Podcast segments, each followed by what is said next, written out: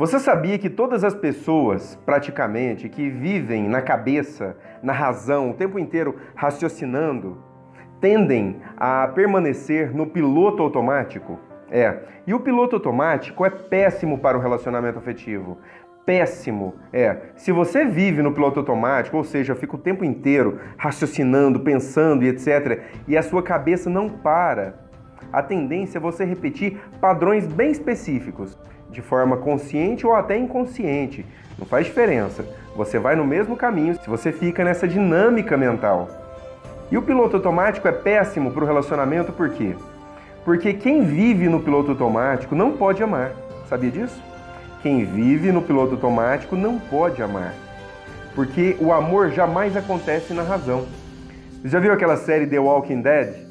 Exato, que tem os zumbis que saem lá atrás das pessoas que ainda não são. O que, que acontece? Um vírus entra no sistema nervoso daqueles indivíduos que já morreram de alguma forma, né? E ele começa a operar o organismo num modo de sobrevivência. Exato. Quem vive no modo de sobrevivência, quem está preocupado o tempo inteiro em sobreviver, ou quem até nem tem condições disso, está imerso numa dinâmica mental tão pesada, tão automática, que a única coisa que acontece é sobreviver. Exato. Pessoas que ficam no modo automático, elas não vivem, elas sobrevivem. Ficam o tempo inteiro tentando controlar as coisas. Ficam idênticas ao zumbi. Por quê? Porque faz as coisas automáticas, faz as coisas sem pensar, tem o dia a dia, sem entender o que está acontecendo. É só acordar, comer, trabalhar, encontrar pessoas, depois dormir e depois volta tudo. Não tem alma, não tem coração. E onde o amor vai acontecer nessa história? É claro que ele não vai acontecer. E para o relacionamento afetivo, isso é péssimo. Aí essas pessoas até dizem que amam, mas amam, ó, na cabeça. E quando ama na cabeça, o que, que acontece? A pessoa tenta estabelecer acordos mentais com o outro. E acordos mentais não é amor. Para não cair nesse abismo de um relacionamento mental, a pessoa precisa despertar, despertar a consciência Pessoas que vivem no modo racional intensamente, ou seja, no piloto automático, tendem a levar a relação para uma série de problemas. Por quê?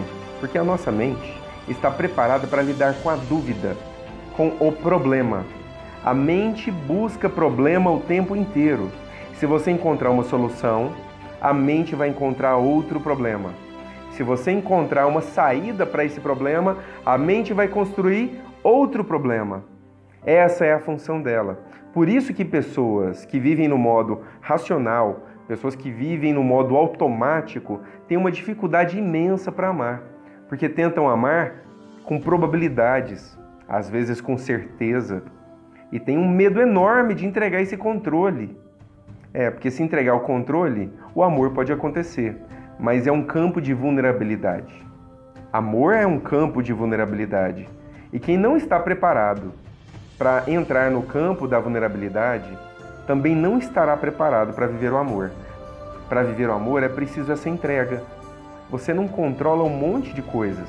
Então não dá para ficar computando na mente as probabilidades do que pode ou não pode acontecer, se vai ou se não vai dar certo. É preciso viver a relação e é vivendo a relação que você vai descobrir o quanto você pode se envolver mais e mais e mais, ou se você de repente precisa colocar um limite, um freio.